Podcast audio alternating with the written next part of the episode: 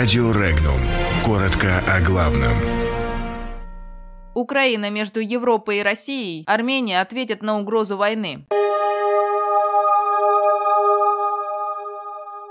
Украинские боевики продолжают нарушать режим перемирия в Донецкой Народной Республике. Под воздушный удар попал аэродром близ Триполи. Откат Украины под имперскую Россию боится Порошенко.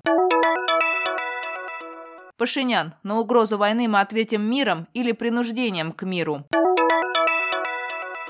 Роструд раскритиковали за слова о причинах безработицы.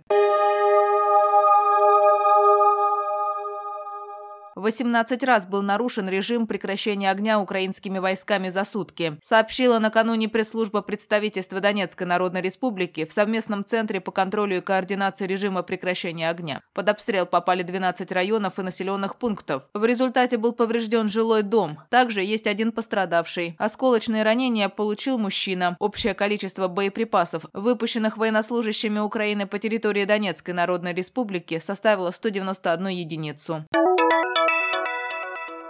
Авиация ливийского правительства национального согласия атаковала аэродром к юго-западу от Триполи, сообщает телеканал Sky News Arabia, ссылаясь на источники. Под ударом оказался аэродром военной базы. Позднее генерал-майор ливийской национальной армии Абдул Салам Аль-Хаси подтвердил, что боевые позиции армии пытался атаковать самолет. О последствиях воздушной атаки не сообщается. Ранее командующий ливийской национальной армии объявил о наступлении на Триполи. Ливийская столица находится под контролем так называемого правительства правительства национального согласия. Накануне утром военная авиация Ливийской национальной армии нанесла по позициям противника воздушные удары.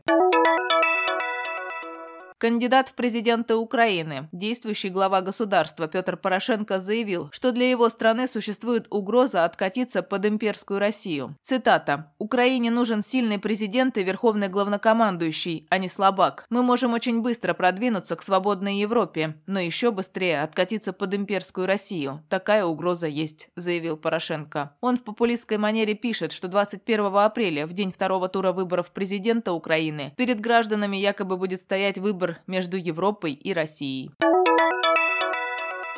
На угрозу войны Армения ответит миром, а в случае необходимости – принуждением к миру, заявил премьер-министр Армении Никол Пашинян. Он подчеркнул, что нельзя постоянно угрожать соседней стране, соседнему народу. По словам главы армянского правительства, армянская сторона готова работать во имя мира и предлагает формулу, которая полностью приемлема для международного сообщества. Любое решение карабахского конфликта, любой вариант урегулирования должен быть приемлем для народов Армении, Карабаха и Азербайджана.